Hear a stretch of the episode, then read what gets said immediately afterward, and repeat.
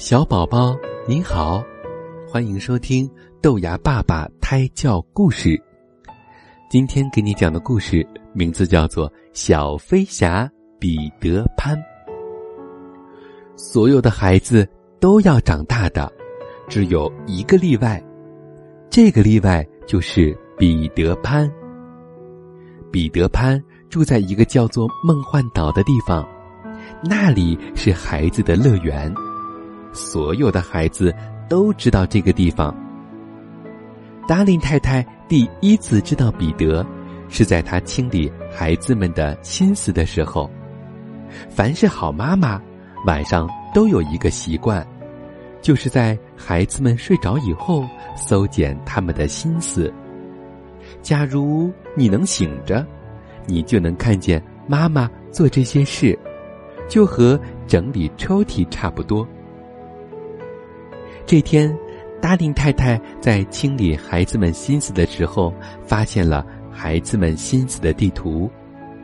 那些曲曲折折的线条，指向一个叫做梦幻岛的地方。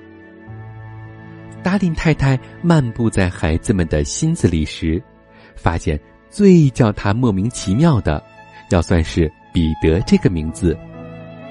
他不认得彼得这么个人，可是，在约翰和迈克尔的心思里，到处都是这个名字。温迪的心思里更是涂满了它。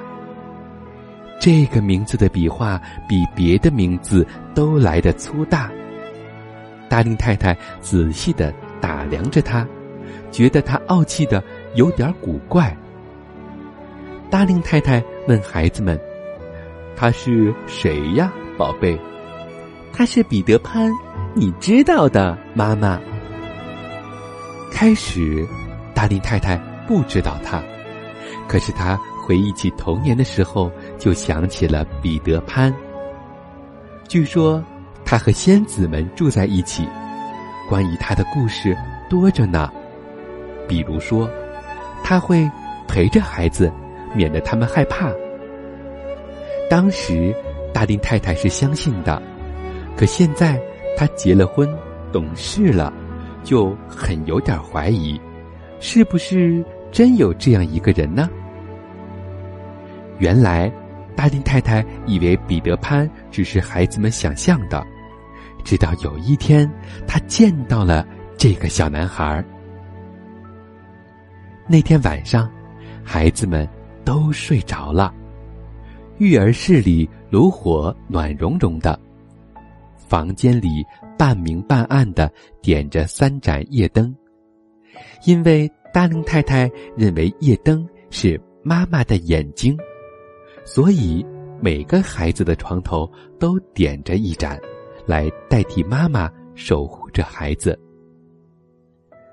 达令太太正在火炉边缝衬衫，温暖的炉火让达令太太昏昏欲睡。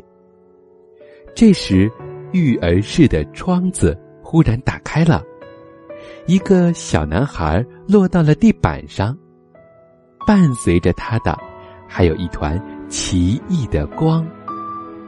那光还没有拳头大，却在房间里四处乱飞。